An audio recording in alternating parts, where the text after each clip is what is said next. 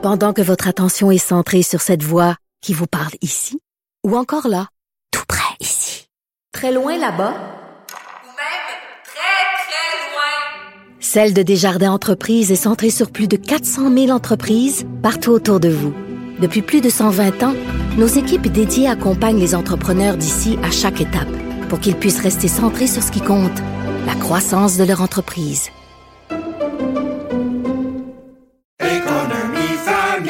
Ici Ricardo. et Émilie, marchand d'IGA. On a envie de vous inspirer à bien manger. À moins de 5 la portion. Suffit de repérer les produits valeurs sûres et de les cuisiner avec une de nos recettes. Les valeurs sûres, c'est bien pensé, hein? Bien sûr! Détails sur IGA.net. Cube Radio. L'émission de Richard Martineau est aussi un balado.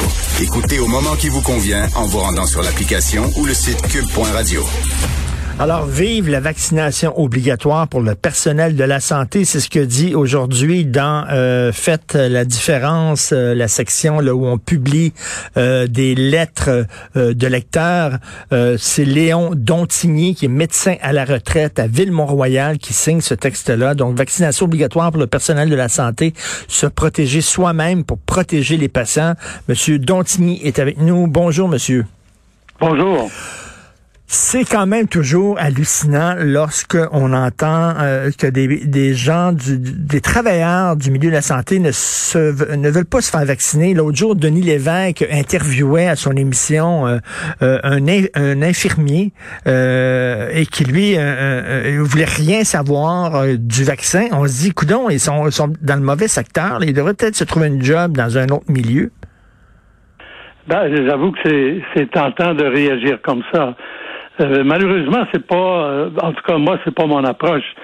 Euh, je, je suis euh, d'accord avec avec vous que et je pars avec la prémisse, moi, en tout cas, que tout le monde devrait être vacciné, à moins d'avoir une raison médicale particulière, qu'il soit dans le système de santé ou pas.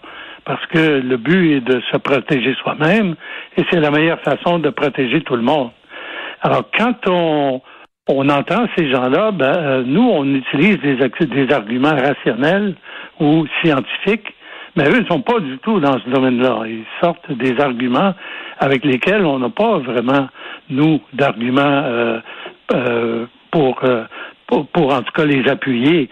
Et euh, souvent, on comprend même pas ce comportement-là, mais la nature humaine est ainsi faite et malheureusement, euh, il faut l'accepter. Ce que j'essaye de faire, euh, je suis pas le seul, c'est d'essayer quand même de les convaincre. Et puis en disant, mais écoutons, on a un vaccin qui est excellent, d'excellents résultats, il est sécure, et puis il est, il est gratuit.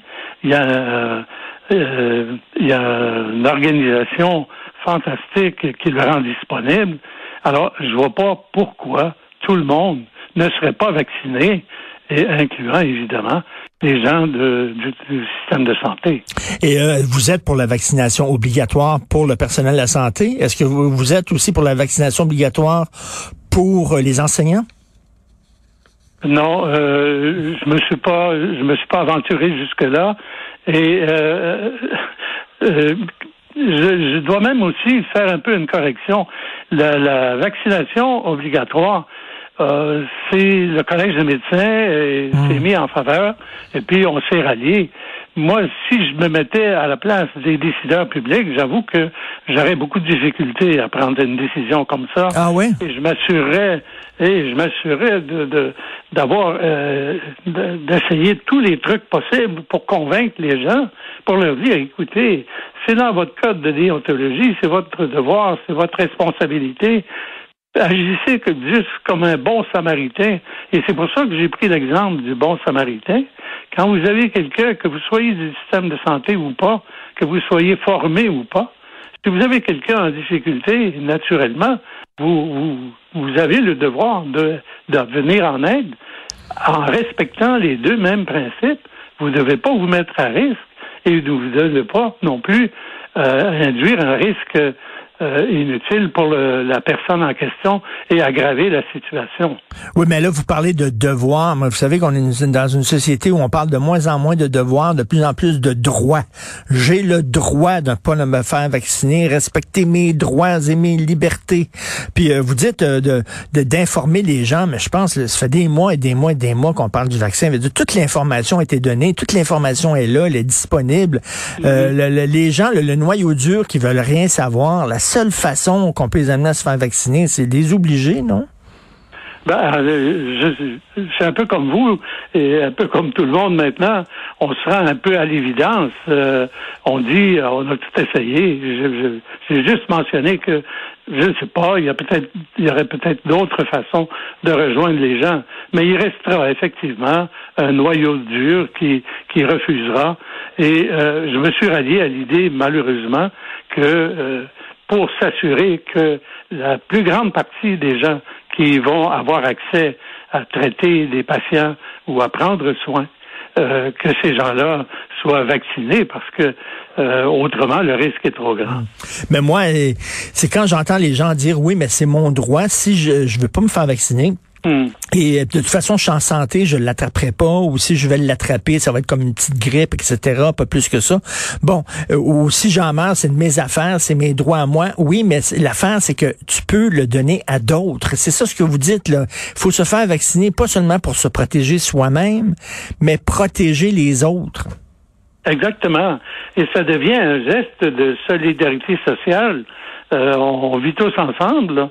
Et quand les gens nous disent, entre autres, euh, euh, moi, c'est ma liberté, et puis avec toutes ces mesures-là, là, on a l'impression que on n'a plus de démocratie, on peut plus décider ce qu'on veut. On revient à ce que à ce que vous disiez tantôt, une société de droit.